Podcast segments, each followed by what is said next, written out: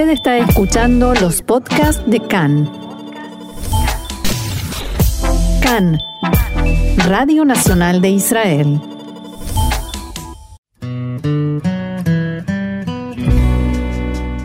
Conversaciones sobre judaísmo, un espacio para la expresión judía desde distintos puntos de vista. Seguimos aquí en CAN, Radio Reca en español, Radio Nacional de Israel. Y antes de Shabbat nos tomamos un ratito para la reflexión, para dejar de lado las noticias, Medio Oriente, los conflictos y vamos a hablar sobre judaísmo, como lo dice la presentación de este espacio. Para eso ya contamos con la valiosa ayuda del rabino Carlos Tapiero, que está en línea con nosotros. Carlos, shalom y bienvenido una vez más acá en español. Siempre un gusto estar contigo y con ustedes. Gracias.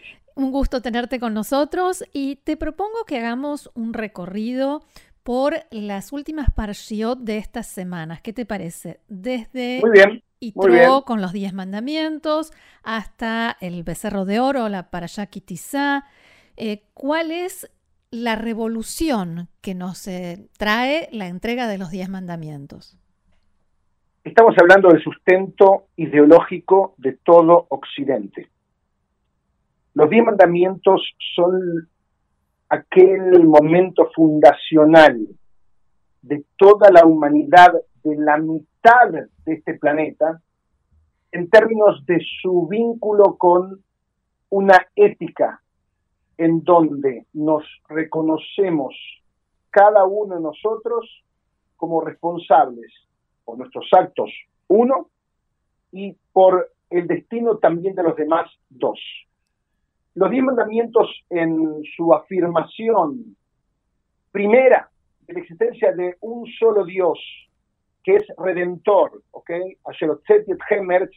que nos sacó de la tierra de Egipto, un Dios Padre redentor, amoroso, que nos cuida, nos dice que en su carácter de redentor y padre somos sus hijos, y por lo tanto todos, hermanos los unos de los otros, responsables los unos por los otros. Esto es el, esta es la gran revolución que comienza en Abraham Avinu, en nuestro padre Abraham, en su concepción eh, inicial, que marca el inicio del judaísmo como tal y que ahora es instituido para un pueblo y a través de él para todo Occidente. Cuando el cristianismo abraza como primer base a la Biblia hebrea, está diciendo entonces que acepta esta gran columna que va a sostener también a su teología. Y esta teología hace que nosotros nos veamos en todo Occidente como responsables de nuestros actos frente a los ojos de Dios, como iguales frente a los ojos de Dios, y también como responsables por los demás, porque si somos todos sus hijos, somos todos hermanos.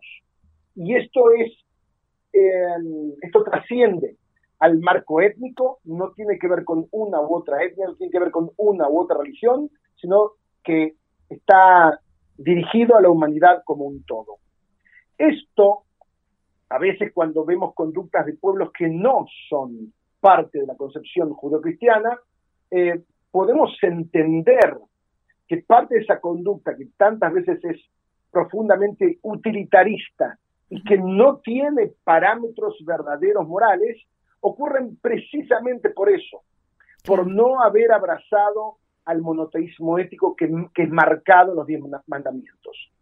Los diez mandamientos, además, en su división de cinco y cinco, cinco destinados a Dios, en el cual el quinto incluye al respeto a los padres, porque eh, Dios lo ve como la falta de respeto a los padres es una falta directa de respeto a Dios es Hilul Hashem, es eh, un acto de herejía, ¿ok? Así, pero en su división de cinco mandamientos destinados a Dios, donde está también el Shabbat, y cinco mandamientos destinados a los hombres, donde está no asesinar y donde está eh, no robar, ¿ok?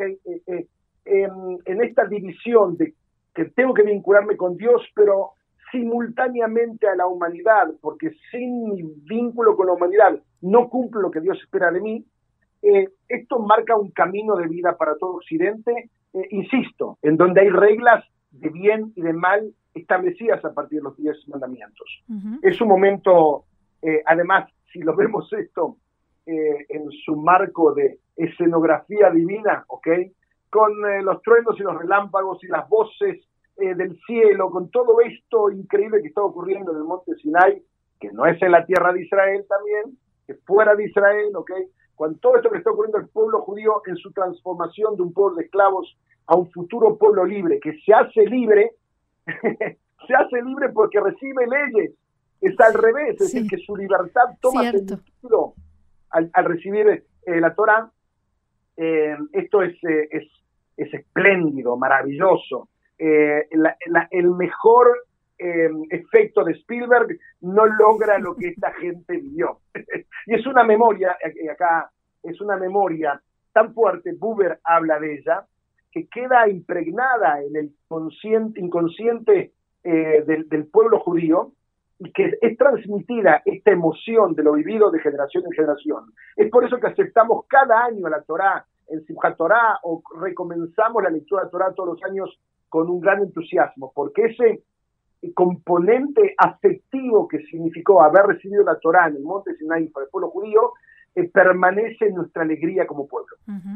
Ahora, hablabas de estos pilares y estas bases. Una vez que establecimos las líneas básicas, por decirlo de alguna manera, entramos en Parashat Mishpatim, o sea, leyes eh, más concretas, ¿no? Esto, esto es fundamental y esto es judaísmo puro, porque eh, el judaísmo no se queda en principios generales. No somos el derecho romano, somos el derecho anglosajón. Nosotros tenemos un montón de leyes y cada ley se empieza a aplicar en casos personales.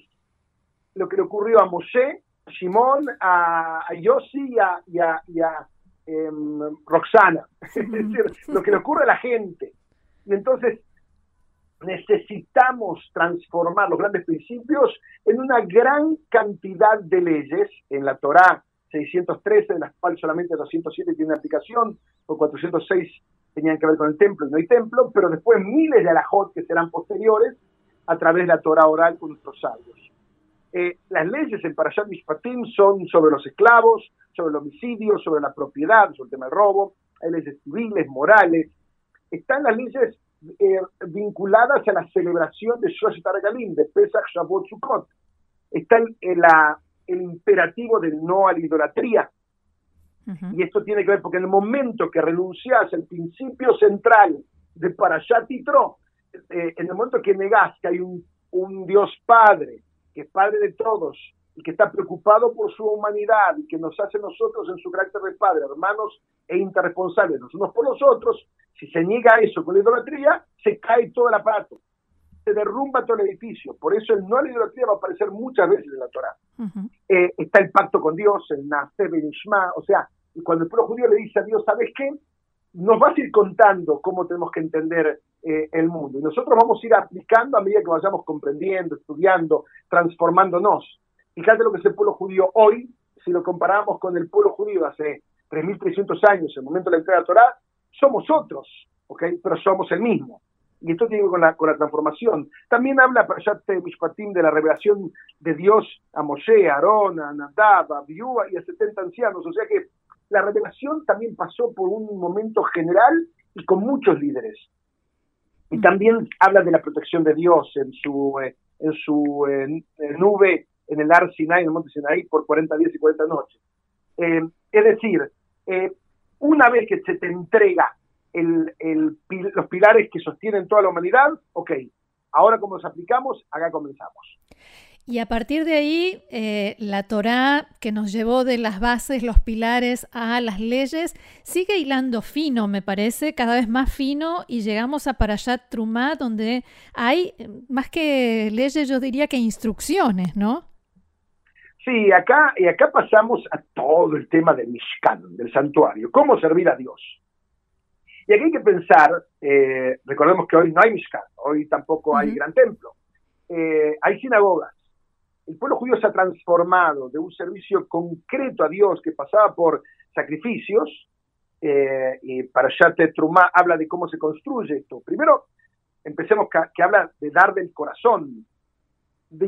Trumá, Metkol, Ish, Asher y.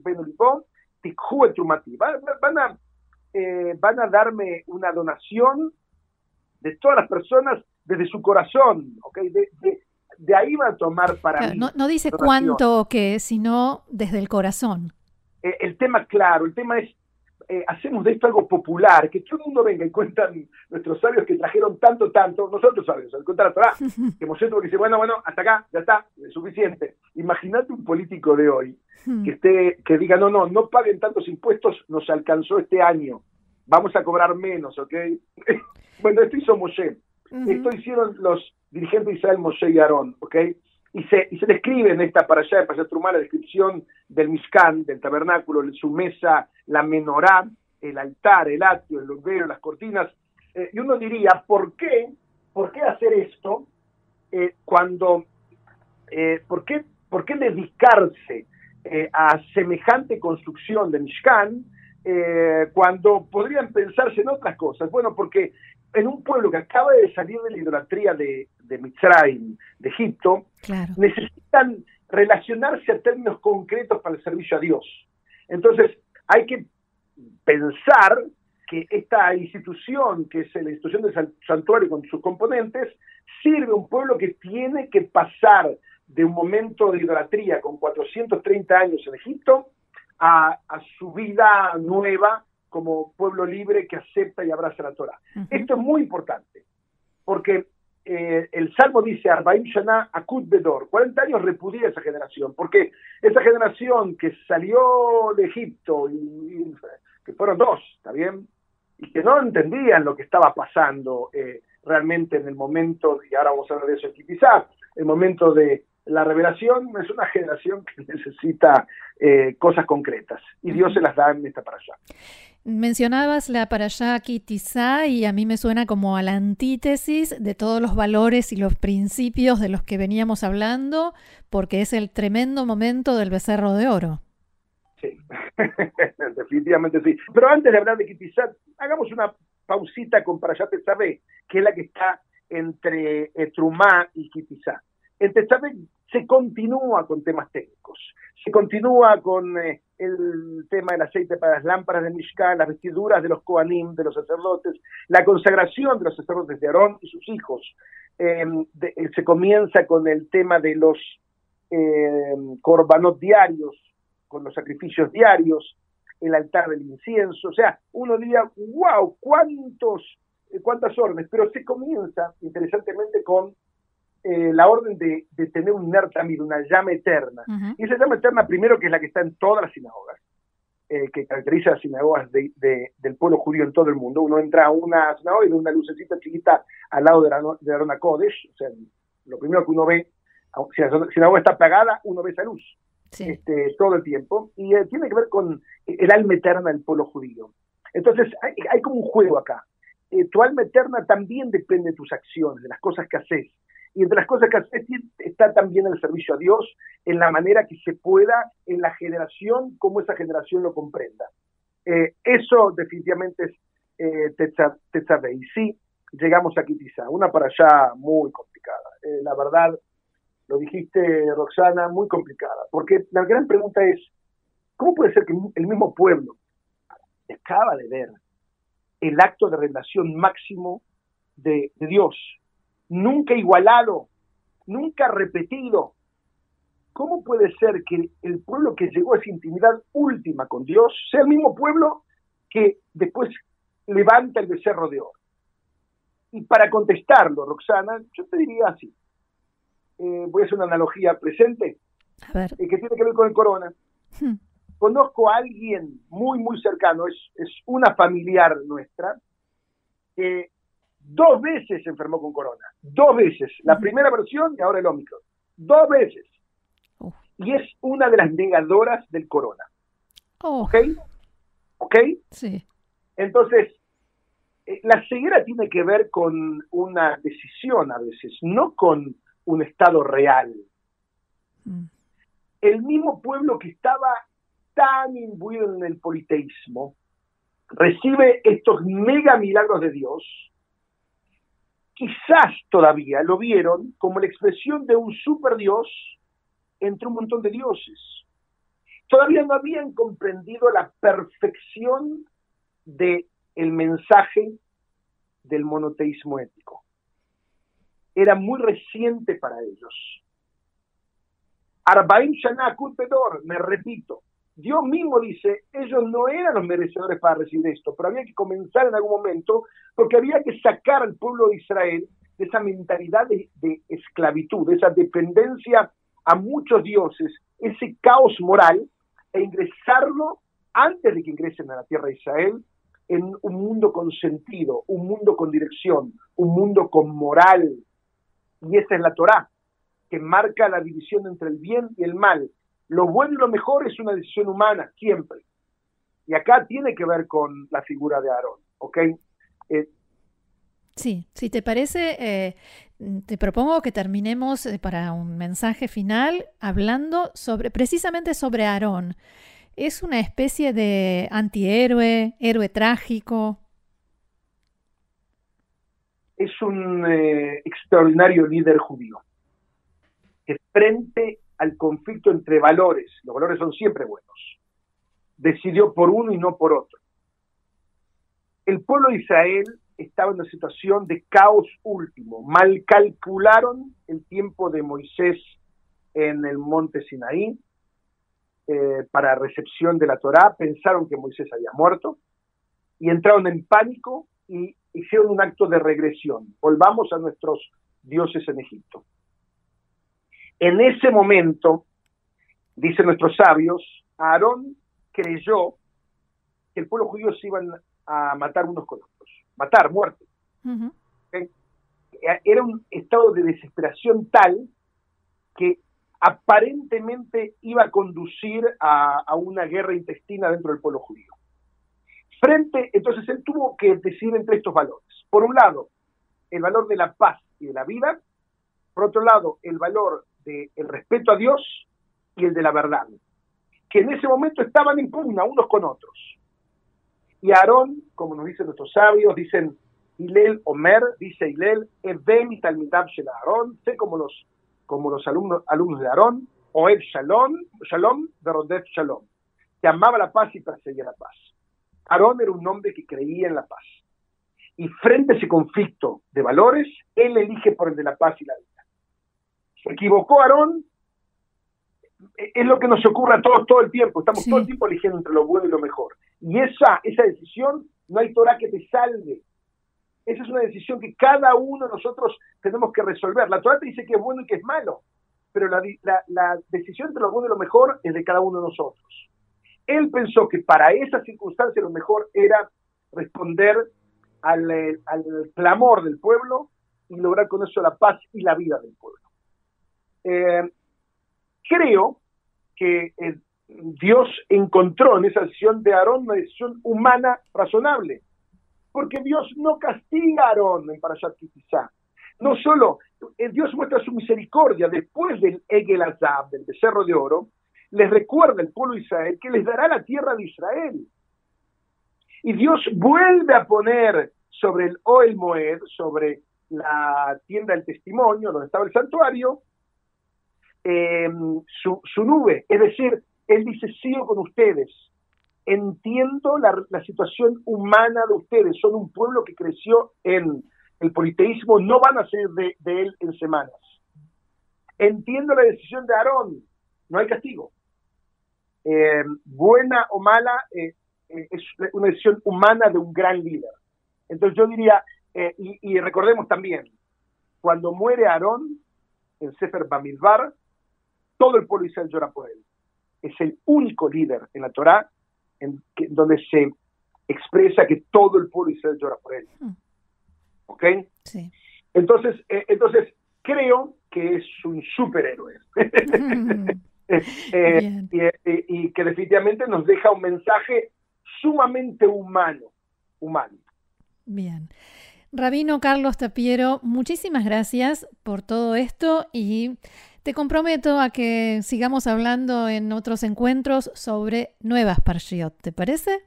Con mucho gusto, con mucho gusto. Dejamos eh, eh, la de esta semana también, ¿ok? Eh, continuamos, continuamos juntos. Muy bien, Shabbat Shalom. Shabbat Shalom.